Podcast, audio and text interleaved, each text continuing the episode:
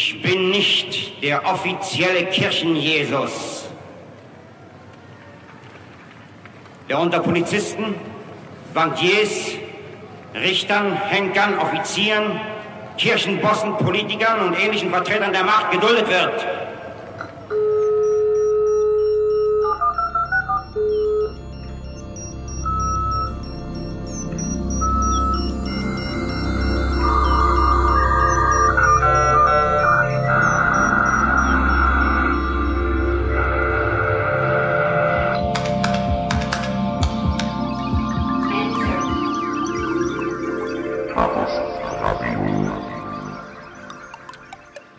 Hallo, hier ist Chaos Radio Express, Ausgabe Nummer 34.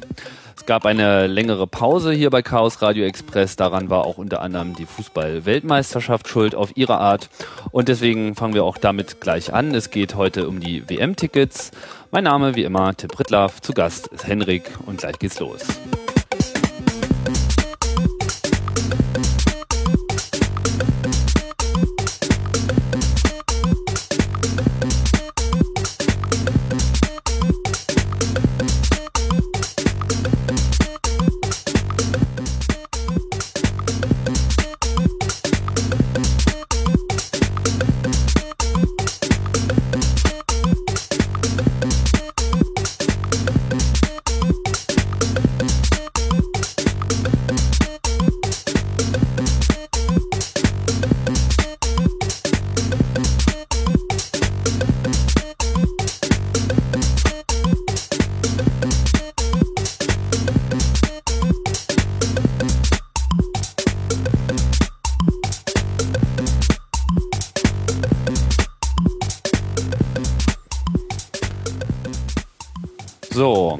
Hallo, da sind wir wieder. Äh, ich sage erstmal Hallo, Henrik. Hallo, Tim. Das Mikrofon funktioniert wunderbar. Ja, ähm, die WM, na das, das war ja eine Sache. Ähm, ich glaube, Fußball ist gar nicht so dein äh, Kernthema. Trotzdem hast du dich ja äh, recht ausgiebig mit dieser WM beschäftigt, oder? Ja, zumindest mit den Tickets, einem Teil davon. Zumindest mit den Tickets, genau. Um die ganze Eingangssituation von der WM und den ganzen äh, Hin und Her, wie das mit den Tickets lief, da gab es ja eine ganze Menge Presse und auch eine ganze Menge Krakehlerei. Insbesondere natürlich im Blickfeld war dort äh, der Datenschutz, weil das erste Mal ja so ein komplett personalisierter WM-Ticketverkauf gemacht wurde. Mit anderen Worten, man musste sich da registrieren auf der Webseite, um da überhaupt erstmal eine Chance haben, zum Ticket zu bekommen. Also gar nicht, selbst wenn man überhaupt gar kein Ticket zugesprochen bekommen hat, war man im Prinzip ja schon äh, mit seiner eigenen Datenspur vertreten. Aber es ging ja dann auch noch weiter. Das heißt, die Leute, die so glücklich waren, dann auch ein Ticket äh, zu erhalten oder mehrere, äh, haben dann eben ein hochgradig personalisiertes Ticket bekommen. Und das äh, außerdem Besondere daran war wiederum, dass äh, diese Information jetzt nicht nur auf diesem T Ticket draufgedruckt war. Tatsächlich war sie gar nicht äh, draufgedruckt, nur in Ausnahmen, wie wir gleich noch sehen werden.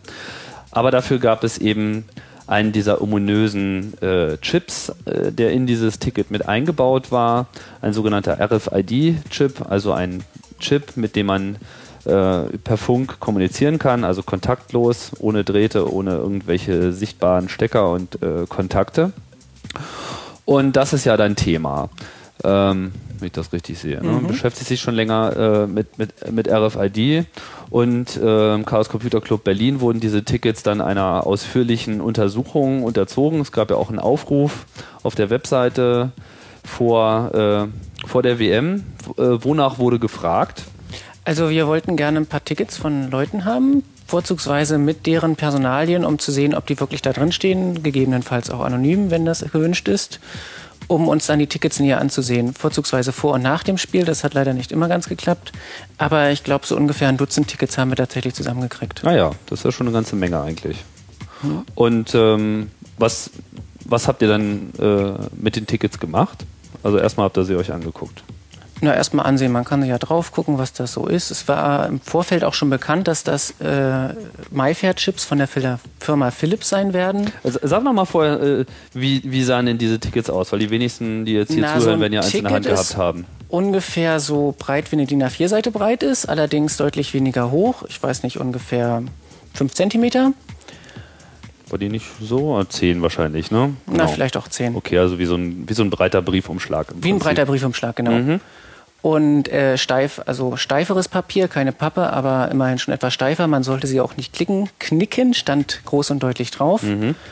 Auf der rechten Seite war ein Hologramm und eine Abrisskante, die offenbar aber trotzdem nicht benutzt wurde. Und auf der linken Seite war dann das Ticket, ein, äh, der Chip eingebettet.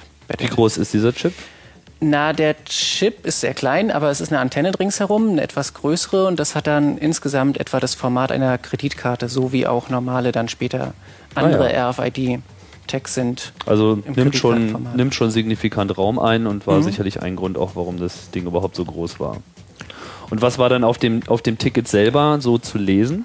Na, auf dem Ticket steht natürlich drauf, welches Spiel, für welches Spiel das Ticket gilt. Dann haben sie noch vorsichtshalber aufgedrückt, welcher Sektor und wo man dann reingehen muss.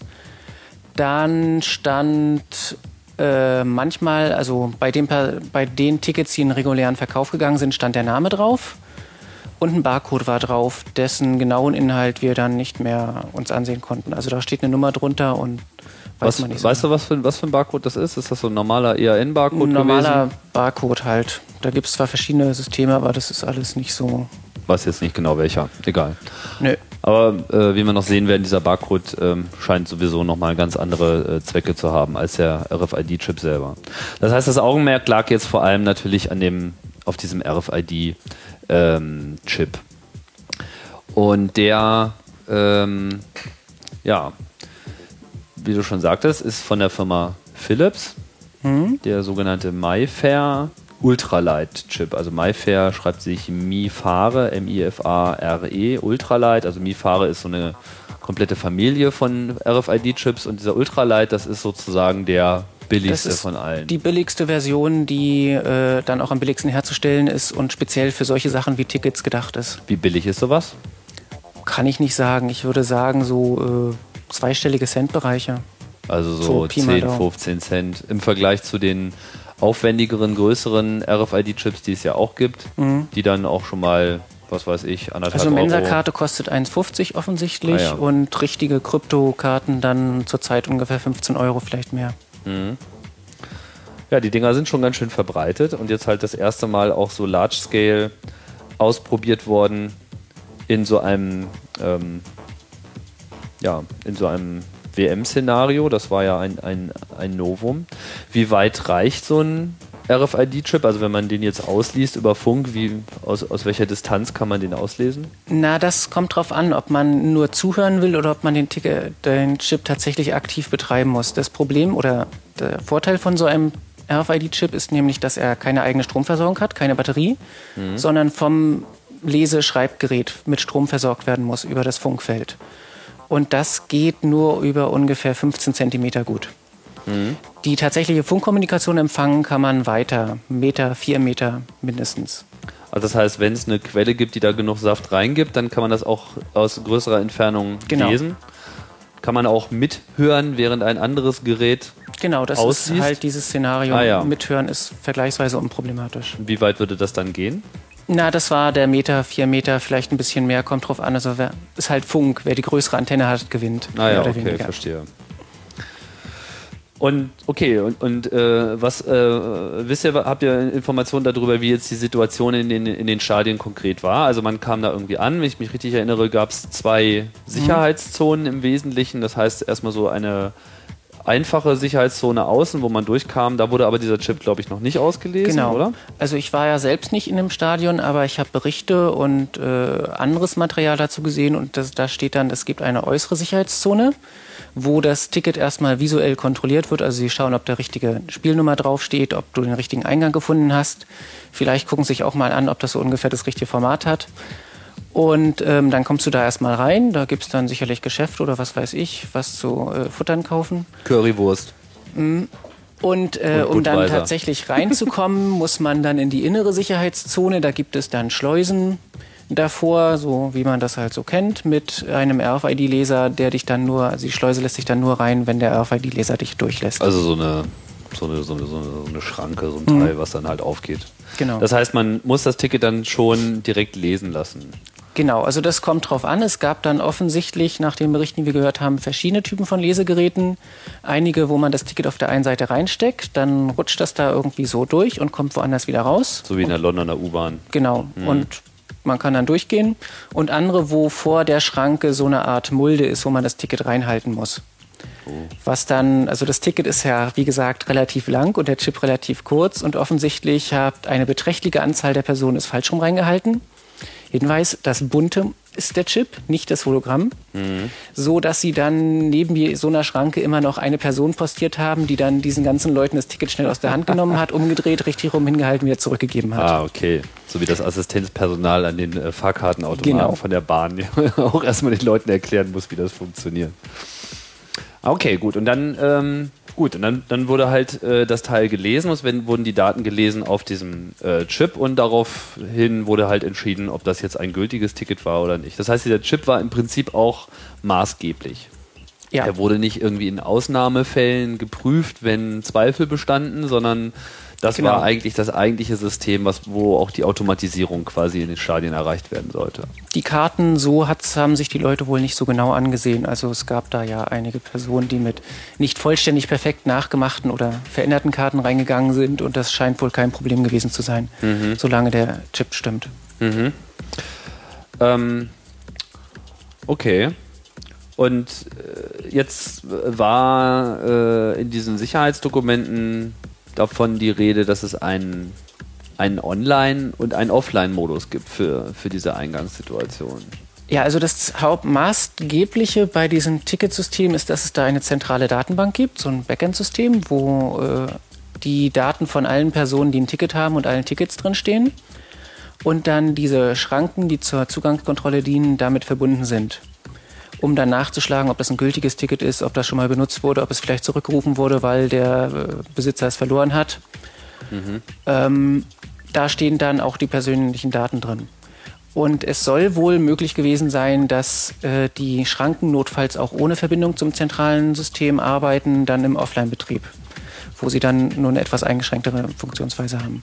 Das heißt, es gibt da so eine ganze äh, Batterie von Fehlersituationen, die es mhm. gab und es gab ein Verhalten im Falle von Online-Modus und ein Verhalten im Falle von äh, Offline-Modus. Genau, also es gibt da zwei Displays, eins, was dem Benutzer zugerichtet ist und eins, was dem Ordner, das Ordner-Display zugerichtet ist und dann gibt es noch eine Lampe, die rot oder grün anzeigt.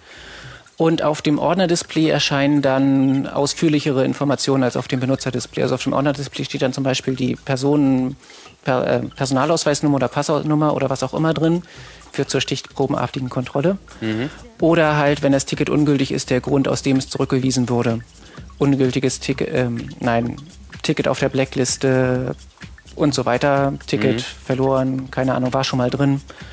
Ähm, das allerdings nur im Online-Modus, wenn es tatsächlich die volle Information gibt. Ansonsten steht da einfach nur ungültiges Ticket und dann muss man mal schauen, was los ist.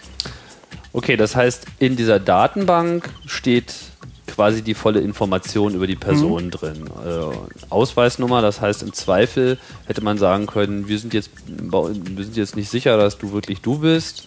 Und das wurde ja wohl strichprobenartig auch getan. Ja, also, also anfangs hatten ne? sie ja noch große Töne gespuckt, dass sie jeden kontrollieren wollen. Dann hat sich das irgendwie auf stichprobenartig ein Prozent runtergeregelt und anschließend war das wohl am Ende gar keiner oder so ähnlich. Mhm der kontrolliert wurde. Fragt man sich natürlich, warum, ob, ob, sie das wirklich von Anfang an vorgehabt haben oder ob das nur so Scare-Tactics waren, dass sie so nach dem Motto, kommt gar nicht erst auf die Idee, äh, die Dinger auf dem Schwarzmarkt zu verkaufen, wir kriegen euch sowieso. Mhm. Wahrscheinlich, ne, sowas.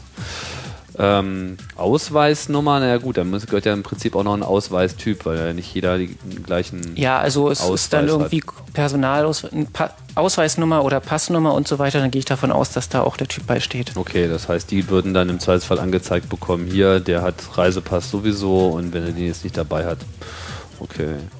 Und ähm, dieser Online-Modus hat ja dann auch vorgesehen, dass man quasi auch im Nachhinein Leuten, die eine gültige Karte haben, noch den Zugang zum Stadion aber versperren kann.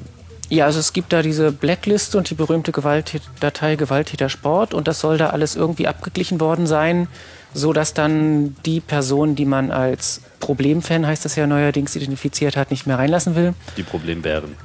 Die auch nicht, vorzugsweise. Also die, quasi die, die Hooligan-Kartei. Ja. Mal äh, etwas salopper formuliert. Ja. Und das soll wohl dann da alles in der Datenbank drin gestanden haben, auch welche Personen im Stadion Hausverbot haben und so weiter. Und die Tickets würden, sollten dann sofort abgewiesen werden. Ja. Mit entsprechender Anzeige am Ordnerdisplay, was dann zur Folge hat, dass da gleich Personen durch äh, Polizei ergreifen lassen oder so weiter. Ja, der einzige Fall, der so richtig berichtet wurde, war ja, glaube ich, dieser, diese Trommler-Gruppe aus Mexiko, die dann irgendwie äh, bei irgendeinem Spiel nicht reingelassen worden ist, weil sie angeblich, was war das Argument, sie hätten sich, äh, hätten den Block gewechselt im Stadion, was natürlich auch irgendwie absurd war, Naja, also weil es das ja gar nicht erfasst wird. Oder? den Block. Also es gibt ja diese Sektorentrennung und man darf nur in den richtigen Sektor rein. Äh, da steht da auch noch irgendwie, dass man da kontrollieren soll, ob das der richtige Sektor ist. Und wenn es nicht der richtige Sektor ist, dann wirst du auch ganz schnell wieder weggeschickt. Na gut, das ja, ähm, spielt jetzt auch erstmal äh, keine große Rolle. Jetzt war natürlich äh, eine der großen Fragen, wie dieser Personalisierungsvorgang eigentlich tatsächlich äh, vonstatten geht. Offensichtlich ist, ähm, ja, diese RFID-Chips müssen ja auch, also diese Tickets müssen ja auch irgendwann mal produziert werden, aber so wenn die quasi aus dem aus der Firma, wo die produziert werden, herausfallen, dann fehlen ja wahrscheinlich diese Personalisierungsinformationen, weil die ja erst später durch den Kauf dazukommen. Ja, genau. Also es ist, ausgehen, es ist oder? schon ein etwas äh, tollerer Typ von RFID. Es gab ja da schon, gibt ja schon seit diversen Jahren diese einfachen Transpondersysteme, die einfach bloß eine Nummer ausgeben, wo dann einfach bloß so und so viele Bit eindeutige Identifier rausfallen. Da muss man dann zwangsweise in der Datenbank Also nachschlagen. Transponder ist andere Bezeichnung Genau. für, für das, was ein RFID-Chip ist, weil er ja Na, eigentlich ja, funkt. Transponder verwendet man eigentlich mehr für diese alten Systeme, die einfach bloß eine Nummer ausgeben. Mhm. Das ist dieses Veri-Chip, was mittlerweile relativ berühmt ist, weil sich einige Leute das in den Oberarm injizieren lassen. Ah. Ähm, das ist jetzt hier, diese WM-Tickets sind aber schon das neuere Zeugs. Da ist tatsächlich Speicher drauf, den man beschreiben kann, Mhm. wo man dann Informationen nachträglich eintragen kann nach der Produktion. Wie viel Speicher ist da drin? In diesem MyFair Ultralight-Chip sind 64 Byte Speicher. Da Mhm. gibt es dann auch größere Versionen, wie der, also wie gesagt, die mehr kosten. Und, und die Tickets, die ihr, ihr bekommen habt, die habt ihr dann mit einem entsprechenden Lesegerät ausgelesen und die Daten einfach gesammelt und verglichen. Mhm. Und dann habt ihr quasi auf Basis der Teile, die identisch sind und die nicht identisch sind, analysiert, was wohl eigentlich drauf ist. Genau, scharf drauf gucken und eventuell Aha schreien. Und äh, ja, was haben eure Aha-Momente dann ergeben? Na, also zuerst mal guckt man sich natürlich das Datenblatt an, um zu sehen, was da, was so ein, da überhaupt drauf sein sollte. Und dann sieht man, dass vorne so ein Bereich ist, der nur einmal beschreibbar ist und nicht mehr beschrieben, danach nicht mehr geändert werden kann. Und dann kommt irgendwie ein Teil, der frei vom Benutzer ver äh, verändert werden kann. Und ähm, na, und dann guckt man sich den vorne an, das ist dann weniger interessant und dann weiter hinten stehen dann interessante Sachen. Zum Beispiel sieht man auch, den, findet man im Datenblatt dann auch heraus, dass es da Logbits gibt, mit denen man einzelne Teile des Tickets, des Chips sperren kann gegen Schreiben. Und wenn man sich die Logbits auf den WM-Tickets anschaut, sieht man, dass die alle gleich sind und dass sie alle WM-Tickets in zwei Teile aufgeteilt haben. Ein Teil, der nur noch lesbar ist, nicht mehr beschrieben werden kann und ein Teil, der beschrieben und gelesen werden kann. In dem vorderen Bereich, der nur beschreibbar, nur noch lesbar ist, nicht mehr beschrieben werden kann, steht dann, stand dann irgendwas, was wir nicht genau zuordnen konnten. Das waren acht Byte, die relativ zufällig aussahen und wo wir dann davon ausgehen, dass das eine Datenbank-ID ist, die dann tatsächlich zu diesem Lookup in der Datenbank des. Also äh, dazu muss man sagen, jeder, jeder Chip hat sowieso jetzt auch von der Spezifikation her schon mal eine eigene ID. Genau, es Die gibt für jeden davor, Chip einen ne? Unique Identifier, der auch für die Kommunikation wichtig ist. Und der ist ja auch in diesen Anti-Collision. 64 Byte mit drin. Genau, der ist vorne drin, der ist schon bei der Herstellung fest und wird. Okay, äh, also jeder macht- Chip kommt aus der Fabrik schon mal mit ich bin sowieso und wie Hm. viel Bits sind das? Es sind sieben Byte. 7 Byte. Okay, also da geht auf jeden Fall eine Menge rein. Das heißt, man kann auf jeden Fall jedes Ticket, unabhängig davon, was jetzt nach Kauf und Personalisierung da reingeschrieben wird, auf jeden Fall erstmal schon mal unterscheiden. Genau. Das wird, haben sie aber, also das werden sie wahrscheinlich auch überprüft haben, aber wissen wir nicht so genau. Okay, und jetzt gab es dann diesen, gleich danach, diesen anderen Bereich, der immer irgendwie anders war und das habt ihr jetzt als Datenbank-ID quasi. Genau, das sah halt Aufgefasst. zufällig aus und kann man nichts weiter mit anfangen, wird eine ID sein. danach kam dann etwas, was man wieder sehr gut, das war das erste, was wir erkennen konnten, das war die Nummer des Spiels. Die Spielnummer, die stand da einfach so drin, die konnte man dann auch gut sehen. Wie, warum konnte man das gut sehen? Na, weil sie BCD-kodiert war. Ah, ja. Also wenn man sich so ein Ticket ansieht oder wenn man allgemein sich unbekannte Daten ansieht, nimmt man meistens einen Hexdump, weil man dann alles darstellen kann, was da möglicherweise drin ist und nicht einfach nur als ASCII interpretieren. Und BCD-kodiert heißt, dass in dem dass die einzelnen Ziffern, also 0 bis 9, tatsächlich als Hexziffern 0 bis 9 abgebildet werden. So dass dann da nicht vier, also dass die 64 tatsächlich im Hexdump so richtig drin steht, wenn es jetzt Spiel 64 war. Mhm. Oder 46 war, glaube ich, das erste, was wir gesehen haben. Okay. Ähm, und das heißt, unter anderem, also die Spielnummer steht ja auch aufgedruckt auf dem, Mhm. auf dem Ticket drauf und die gleiche Information ist da auch nochmal reingeschrieben. Und das, wir befinden uns aber jetzt sozusagen immer noch in diesem Read-Only-Bereich. Also das ist auch etwas, was ich nicht ändern kann. Also man kann nicht sein Ticket nehmen und eine andere Spielenummer draufschreiben. Das Genau, das ist schon mal ausgeschlossen. Okay.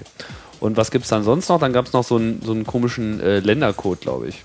Ja, dann waren da ein paar, also drei Bytes immer, die man dann in, AS, in der ASCII-Darstellung wieder gut sehen konnte. Da stand dann bei den ersten Tickets, die wir gesehen haben, D-O, äh, D-E-U drin, also DOI, was dann wahrscheinlich für Deutschland steht. Ja. Wir haben dann andere Tickets gesehen, da stand da GBR drin für Großbritannien. Ja. Und einige, die sehr interessanterweise hatten da nur Leerzeichen. Ah ja. Das waren auch die einzigen, die wir gesehen haben. Wir wissen nicht so genau, was für ein Land das jetzt sein soll, ob das jetzt irgendwie der Ticketinhaber ist oder keine Ahnung, Ausstellungsort, ja. aber irgendwie sowas in der Art sicherlich. Okay, also in irgendeiner Form gibt es zumindest eine, eine, eine Zuordnung auf das Land. Wahrscheinlich, ja, was könnte das schon sein? Wahrscheinlich, wo ist, was weiß ich, der Landeskanal oder der, die, die Zuteilung, Genau, das wäre Bla, die bla, Möglichkeit, bla. dass irgendwie sowas. Okay. Und das sind jetzt diese ganzen Read-Only-Informationen. Mhm. und dann in dem. Read-Only-Bereich war noch ein bisschen Platz, aber der war dann nur mit Nullen aufgefüllt. Ah ja, okay. Also not used sozusagen. Mhm. Okay, und dann kam was für ein Bereich? So ein Read-Write-Bereich. Also Dann kommt ein Bereich, in dem man reinschreiben konnte, ja. Okay, und lesen kann. Und ähm, was war da wohl drin? Na, da war eine Zahl drin, wieder BCD kodiert offensichtlich, die wir nicht genau erkennen konnten, aber wir hatten das Glück, dass wir zwei Tickets von der gleichen Person hatten. Und bei, der, bei den beiden Tickets stand die gleiche Zahl drin, die aber unterschiedlich war von den Zahlen aller anderen Tickets. Ah ja. Also sind wir davon ausgegangen, dass es irgendeine Personennummer ist oder Bestellernummer, wie Starbuck vermutete, oder irgendwie sowas in der Art. Die dann die Person wahrscheinlich identifiziert. Okay, das heißt, diese, diese eigentliche Database-ID, die wir vorher da schon vermutet haben, ist wahrscheinlich eher die Verankerung des, des Tickets selber Mhm. und aus irgendwelchen Gründen haben sie nicht die Ticket-ID, also nicht die, diese RFID-ID, die da sowieso mit drin Mhm. ist, genommen, sondern aus welchen Gründen auch immer eine andere. Ja, das macht man gerne manchmal mal. Also man designt erst sein System, dann fällt da bei dem System sowieso eine Datenbank-ID raus und dann guckt man, ach, das könnte man ja auch auf so ein RF-ID schreiben. Hm, da ist schon eine ID. Naja, macht nichts. Schreiben Ja, wir unsere noch dazu. Okay, verstehe. Ja, sinnvoll, sinnvolle Erklärung. Ähm, so, das heißt aber, die eigentliche Personennummer ist dann eben die Zuordnung, wer hat die gekauft. Also mit anderen Mhm. Worten, in diesem Ticket befindet sich tatsächlich eine Personenzuordnung, auch Mhm. wenn da jetzt kein Klarname drin steht und auch sonst nichts, Geschlecht, Größe, was auch immer. Keine Ahnung, was die Leute alles angegeben haben beim Kauf. Ähm, die jetzt sozusagen die, die Ownership hat. Das heißt, man kann im Prinzip auch sagen, wenn da jetzt zwei, ja, wie kann denn überhaupt eine Person, achso, die hat zwei gekauft, aber damit können schon zwei separate Personen rein. Ne? Also man, sonst wäre es ja ein bisschen witzlos. Oder waren das vom gleichen Spiel? Nein, von verschiedenen Spielen. Also Ach, gleiche Person, verschiedene Spiele, gleiche Personennummer. Ah, okay, gut. Und sonst noch irgendwas äh, an Informationen jetzt mit auf dem Teil? Na, das war erstmal das, was wir gesehen haben. Wir haben leider kein unpersonalisiertes Ticket gesehen, also da stand schon immer das drin. Und wir, wir haben erst sehr spät Tickets nach der Benutzung gesehen. Also wir haben dann sehr, sehr spät erst mitgekriegt, dass nach der Benutzung in dem beschreibbaren Teil noch mehr Daten drin waren plötzlich. Ah, das heißt, die, Der Inhalt der, äh, der RFID, des RFID-Speichers hat sich geändert, nachdem Leute tatsächlich im Stadion waren. Genau. Das heißt, in dem Moment, wo die äh, das Ticket durch den Slider äh, geschoben haben und reingegangen sind, wurde wahrscheinlich diese Information vermerkt. Mhm.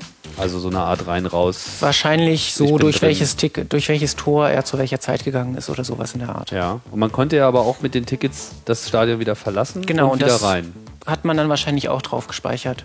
Also es wurden dann offen, wir haben Tickets gesehen, die nur einmal beim Anfang des Spiels reingegangen sind und am Ende dann halt mit allen raus. Beim normalen, also beim Ohne, Rausgehen am Ende des Spiels wird nicht nochmal ausgebucht. Und wir haben welche gesehen, die dann extra absichtlich mehrfach rein und rausgegangen sind und da waren das tatsächlich mehr Daten als bei dem anderen. das heißt, da wurde was hochgezählt oder? Äh, Na, es hat sich an zwei Stellen was geändert. Vorne gibt es noch einen Bereich, der, wenn man das Datenblatt siehst, liest, weiß man, dass der nur beschreibbar ist, aber nicht wieder zurückgesetzt werden kann. Also da sind 32 Bit, die man nur von 0 auf 1 setzen kann, aber nie wieder von 1 auf 0. ah ja. Das haben sie dann reingebaut, weil das halt extra zur Verwendung als Ticket gedacht ist. Und das kennt man ja von der S-Bahn oder so, irgendwelche Streifenkarten, die dann zum Beispiel für zehn Fahrten gültig sind. Und der Plan ist dann, dass man dann für jede Fahrt ein Bit setzt und das Bit kann nie wieder weggemacht werden. Also mit anderen Worten, es gab eine endliche Zahl von äh, rein-raus-Geh-Vorgängen. Tatsächlich gehen wir davon aus, dass es wahrscheinlich acht sind. Also sie haben zwei Byte verwendet und wahrscheinlich beim Reingehen das eine Byte und beim Rausgehen das andere, so wie das aussieht. Okay, also man darf achtmal das Stadion verlassen und wieder reingehen. Das ist ja eigentlich durchaus fair. Ich glaube nicht, dass das irgendjemand gemacht hat, aber zumindest hatten sie Luft. Mhm. Genau, unsere oben. Tester haben es auch nur dreimal gemacht. Ja. Du hast vorhin diese, diese Logbits äh, erwähnt. Mhm. Was machen die genau? Na, das ist dafür da, dass die Daten anschließend nicht mehr geändert werden können. Also wenn man das Ticket kriegt, ist es vollkommen beschreibbar, bis auf den Anfangsteil, den der Hersteller festgelegt hat. Und da könnte ja ein Schelm kommen und noch selber Sachen reintun. Also werden die Tickets, nachdem sie das beschrieben haben, was draufstehen soll, gelockt. Da setzt man einfach in dem Bereich, der nicht wieder zurückgesetzt werden kann, da so eine Bit, also schreibt eine 1 rein oder ein F oder was auch immer. Und dann werden, sind die Sektoren, für die dieses Bit gilt, nicht mehr beschreibbar. Können nur noch gelesen werden. Also man kann sich im Prinzip diesen 64-Byte-Speicher nach Gusto einteilen in Bereiche, Genau. die ohnehin nur lesbar sind, die man, wo man einmal was reinschreiben kann oder wo man eben beliebig rein und rein, rein rausschreiben kann. Und Mhm. ich glaube, man kann aber auch sicherstellen, dass sich dieser Status nicht ändert. Ne? Genau, es gibt dann zu den Logbits noch Block-Locking-Bits, die dann Logbits für die Logbits sind. Also mit anderen Worten, dieser Read-Write-Bereich war auch so, Genau, dass man sicherstellen konnte, dass der auch immer lese- und schreibbar bleibt. Genau, da waren die Block-Locking-Bits gesetzt, so dass man die Logbits für den Bereich nicht mehr setzen konnte. Ah ja. Naja, jetzt gab es ja viel Diskussion im, im, im Vorfeld darüber. Einerseits natürlich über diesen Datenschutzaspekt des, des Verkaufs, aber wir wollen uns ja jetzt hier eigentlich erstmal um, auf die äh, Tickets als solche konzentrieren. Aber es gab natürlich auch so diverse Überlegungen, inwieweit jetzt diese Technik genutzt werden kann, um, tja, was äh, wären denn jetzt eigentlich so Szenarios? Wurde darüber geredet, kann man die Dinger kopieren? Ja, ist es möglich, wenn man jetzt äh, in der Lage ist, physikalisch diese Tickets äh, zu machen, ka kann man die in irgendeiner Form kopieren oder kann man äh, so ein bisschen Digitalvandalismus äh, betreiben und Leute daran hindern, dass sie ins äh, Ding kommen, weil dadurch, dass RFID ja keinen direkten Kontakt mit der Karte äh, bzw. mit dem Chip erfordert, wäre ja im Prinzip so ein Zugang möglich. Genau, also Was ist, denn Funk. da ein, ein realistisches Szenario? Also wir haben uns überlegt, also diese Antennen, mit denen man sowas auf größere Reichweiten als diese spezifizierten 10 cm macht, die sind rund und groß. Und wenn man sie selber baut, nimmt man meistens einen Hula-Hoop-Reifen als Basis. Und das ist ja sowieso sportlich und so kann man sicherlich gut tarnen. Und ein Szenario wäre zum Beispiel gewesen, man nimmt sich so einen Hula-Hoop-Reifen und geht damit einmal durch die U2 oder so, die zum Olympiastadion fährt. Da sind die Leute auf dichtem Raum und wenn man Glück hat, kommt man nah genug ran. Also jetzt sozusagen unmittelbar vor dem Spiel. Zum Beispiel unmittelbar vor dem Spiel oder einfach irgendwie zu anderen Gelegenheiten, wenn man am Flughafen oder so, wenn man mal den Verdacht hat, dass da größere Ansammlungen von Fans sind. Wenn da gerade mal wieder was gelandet ist, wo Mhm, zum alles voll Beispiel. mit Fans ist. Okay. Aber U-Bahn ist wahrscheinlich äh, sinnvoller. U-Bahn ist besser, ne? weil man ist näher dran. Aber da hat man natürlich auch weniger Zeit, um jetzt äh, zu reagieren, um letzten Endes da auch was zu tun, weil die fahren ja dann alle zum Stadion. Mhm. Ja, aber, ja, aber was kann man jetzt machen? Also man kann auf jeden Fall den, den vollständigen Inhalt des Chips jederzeit problemlos auslesen. Das Genau, da ist keinerlei Sicherheit im Spiel. Also wenn ich jetzt mit dem Hula-Hoop-Reifen äh, um den Bauch da einmal durchmarschiere, dann könnte man sagen, die Wahrscheinlichkeit, dass ich von 100 Tickets, die da jetzt sich vielleicht drin befinden, 10 oder 20 äh, ausgelesen bekomme, ist relativ hoch. Kann man Ja, also man hat immer noch das Problem, dass man da auf die Reichweite kommen muss. Wie gesagt, 15 Zentimeter sind zurzeit realistisch. Das ist leider noch ein Problem. Man müsste mal schauen, ob man das erweitern kann. Mhm. Aber in dem Bereich ist es sicherlich vollkommen problemlos möglich, das auszulesen. Okay, aber nun sind ja diese Dinger relativ äh, eng bepackt, die U-Bahn. Also wenn man Mhm. sich da auch einmal durchdrängelt mit seinem Hula-Hoop-Reifen, dann äh, sieht das schon ganz anders aus. Genau. Okay, also ob das nun ein realistisches Szenario ist, das sei mal dahingestellt, aber es wäre auf jeden Fall denkbar. Ja, und was hätte man dann? Dann hätten wir im Prinzip alle Informationen. Dann könnten wir die jetzt genauso auf ein anderes äh, RFID-Ticket draufschreiben, wenn wir so ein Rolling hätten. Genau, also da ist noch das Problem mit der unbeschreibbaren Nummer am Anfang, die der Hersteller festgelegt hat. Die wird offensichtlich geprüft. Wir haben das ausprobiert. Ähm, da müsste man sich dann überlegen, also es ist wie gesagt keinerlei Krypto im Spiel. Das heißt, man kann, wenn man so ein, eine etwas intelligentere Karte hat, nicht so eine MyFair Ultralight-Karte, sondern zum Beispiel eine mit einem Prozessor drauf, wo man die UID setzen kann zum Beispiel, das wahrscheinlich problemlos kopieren. Also UID ist, ist diese, diese Hersteller-ID. Genau, die der Hersteller festgelegt Mhm. hat und die nicht mehr verändert werden kann. Zumindest bei diesem Typ von Tickets. Okay, aber das kommt jetzt bei denen ja nicht, nicht in, in, in Frage. Achso, du meinst, wenn man jetzt sich einen teureren Chip nimmt, Genau. der sich aber elektrisch genauso verhält. Genau, es Okay. ist Funk und es ist digital und es sicherlich problemlos möglich, sich genauso zu verhalten wie ein richtiges Okay, Ticket. also man könnte im Prinzip einen vollständigen Klon herstellen, aber Mhm. dann hätte man schon mal einen höheren guten Kostenaufwand, hat man sowieso bei der ganzen Sache. Das ist ja nochmal eine andere Frage, ob sich das alles lohnt. Und dann, das heißt äh, im Prinzip, wenn ich fix äh, dabei bin und äh, irgendwie schneller zum Stadion komme, könnte ich anstatt der Person eigentlich reingehen. Genau. Man hat dann noch das leichte Problem, dass äh, man keine neuen Tickets erstellen kann, sondern nur vorhandene Tickets kopieren, so dass dann nur eines dieser beiden Tickets reinkommt. Wer zuerst da ist, hat dann gewonnen. Weil dieses Bit äh, dann wahrscheinlich auch in der Datenbank gesetzt wird. genau, weil man die Person Datenbank ist noch drin. im Rücken hat. Aha. Ist, die, ja. ist, ist das sicher, dass Sie diese Informationen auch wirklich speichern? Ich meine, Sie speichern es ja auf dem Ticket. Ich würde es tun. Ich weiß nicht, ob Sie es tun. Also Ja. Also wäre eigentlich schön doof, wenn Sie diese Informationen nicht sammeln würden, weil letzten Endes äh, haben Sie natürlich auch ein großes Interesse daran, überhaupt zu wissen, wer war denn da. Also kann man eigentlich davon ausgehen. genau. Ja, aber so ein besonders äh, eine große Bedrohung erscheint mir das ja nicht zu sein. Na, kommt drauf an. Also aus dem Sicherheitsaspekt ist es natürlich eine Bedrohung.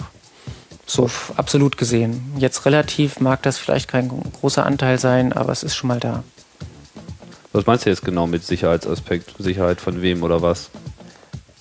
Na, also wenn ich ein Sicherheitssystem bauen würde, würde ich das vorzugsweise so machen, dass sowas zum Beispiel nicht geht. Dass man es zumindest schon mal nicht auslesen kann oder dass man es nicht kopieren kann? Ja, das ist beides. Also das hängt eng miteinander zusammen. Es gibt ja andere Systeme, wo man ohne den richtigen Schlüssel gar nicht erst lesen kann und die kann man dann dementsprechend auch nicht kopieren ohne den Schlüssel. Das sind dann aber teurere Chips. Genau. Und ähm, die gibt's aber. Also Gibt's auch, ja.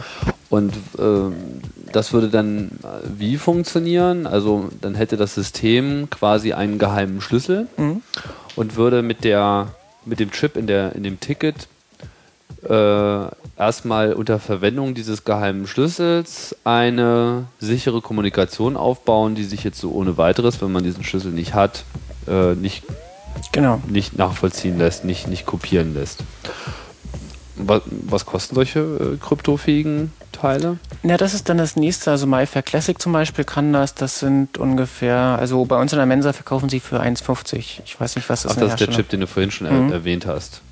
Der hat also im Wesentlichen mehr, was ist da anders konkret? Also ist der größer? Na, der hat mehr Speicher. Mehr Speicher? Der ist extra für solche Anwendungen als elektronische Geldbörse gedacht. Also man kann da was drauf definieren, dass äh, es einen Geldwert speichert, den man nur erhöhen oder erniedrigen kann. wobei man zum Erhöhen und Erniedrigen verschiedene Schlüssel festlegen kann. Und der hat dann tatsächlich Krypto. Das ist zwar proprietäre Philips-Krypto, von der keiner weiß, wie gut sie ist. Und sie hat nur 48 Bit, aber sie ist immerhin da. Genau, muss erstmal geknackt werden. Gibt es denn da keine Standards in dem RFID-Bereich? Äh, Standards gibt es schon, aber das MyFair-System ist schon relativ alt und ist proprietäres Philips-System. Welche Verbreitung äh, haben diese Äh, offensichtlich die größte. Also in der Wikipedia steht auch immer bloß das größte System und die Londoner Nahverkehr machen das zum Beispiel, da heißt das dann Oystercard.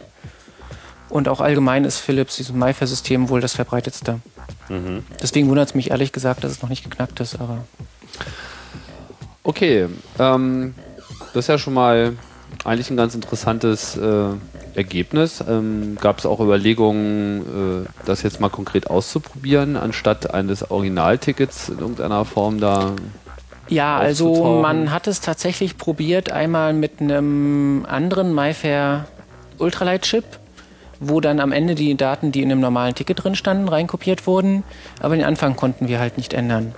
Und das hat das System dann auch prompt zurückgewiesen, wie es sich gehört.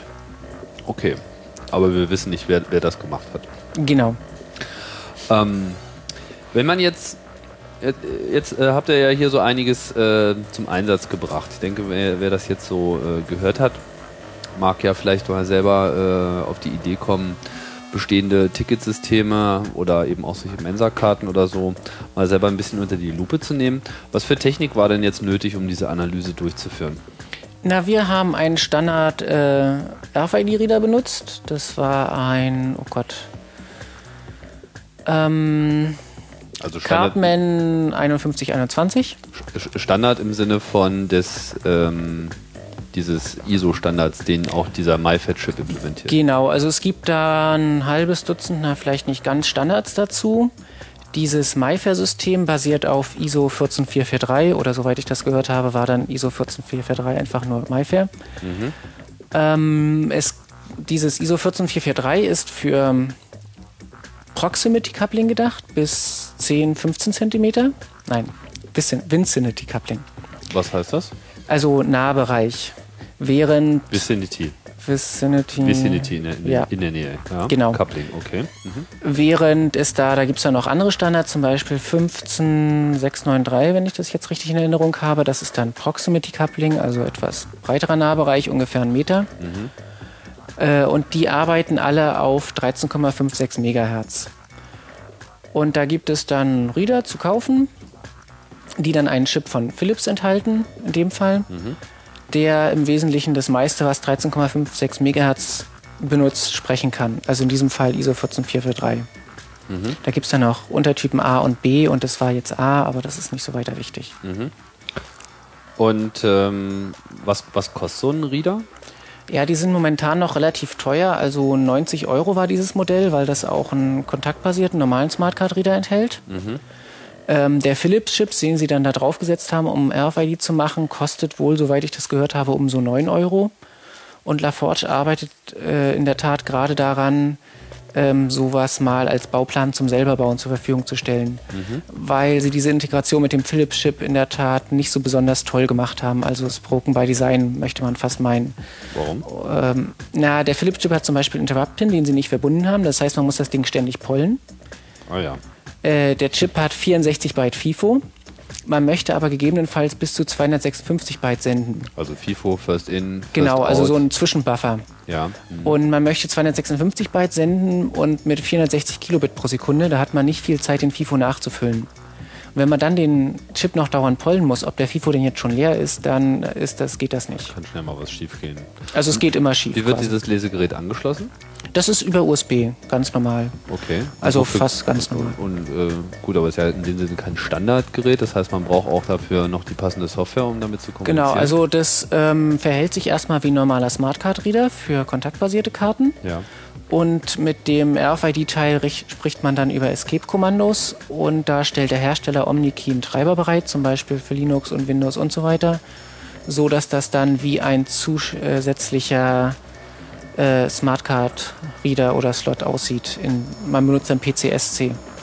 Was heißt das? Na, PCSC ist dieses Mittelware-Dings, was man benutzt, um auf Smartcard-Reader zuzugreifen und Smartcards.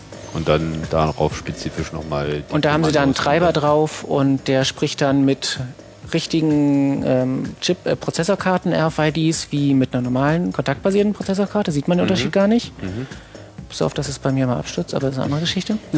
ähm, und für diese MyFair-Karten, das sind ja dann nur Speicherkarten, müsste man dann noch extra Software vom Hersteller benutzen.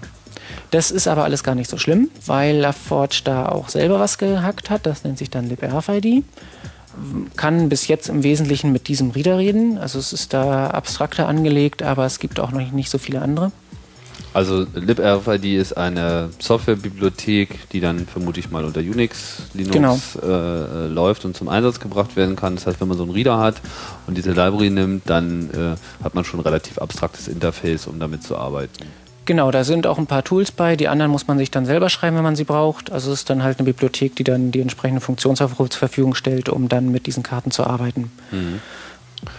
Ähm, ja, da sollte man vielleicht auch gleich nochmal dazu erwähnen, dass es zu dieser Lib RFID auch einen Vortrag äh, gab mhm. von äh, LaForge und äh, dem Kollegen Milosch, genau, äh, auf dem 22C3. Den äh, Link dazu findet ihr natürlich hier in den Shownotes ähm, zu der Sendung oder ähm, halt auch direkt einfach auf dem Archivserver, also direkt zur RFID, eine Stunde Vortrag direkt vom Kongress als Audio und Video. Wer mag, kann da halt auch nochmal mit reinschauen. Was gibt es sonst noch so für äh, Ressourcen, die jetzt in dem Zusammenhang äh, wichtig sind? Also in der Wikipedia steht natürlich so einiges drin, aber es gibt auch jetzt konkret zu diesem Projekt im Berliner Wiki. Genau, also in dem Wiki des Berliner Chaos Computer Clubs haben wir einiges zusammengetragen. Da sind dann auch Links zu weiteren Informationen. Ich habe, glaube ich, gar nicht so viele weitere Informationen benutzt aus den Standards, aber da steht noch einiges verlinkt. Genau, also äh, http äh, berlinccc.de ist unser äh, öffentliches Wiki hier im Berliner CCC und da gibt es allerlei Informationen auf der Seite RFID, unter anderem auch einen Link zu dieser konkreten Projektgeschichte RFID-Tickets zur Fußball-Weltmeisterschaft. Und da steht dann auch das ganze Format, was wir gerade besprochen mhm. haben, nochmal im Detail drin. Und wer Lust hat, sich damit auseinanderzusetzen, kann das ja dort tun. Ja, was ähm, was ist so dein eigener Antrieb, äh, dich jetzt so mit RFID zu beschäftigen? Ist das ähm, jetzt nur die Angst vor der bösen Überwachung? RFID ist ja immer äh, in der öffentlichen Diskussion da stark negativ äh, belegt oder hast du da auch äh, Fun-Projekte am Start? Nö, einfach bloß so zum Rumspielen, weil es da ist, mehr oder weniger. Mhm. Ich beschäftige mich auch sonst mehr mit Smartcards, also den richtigen smarten Smartcards.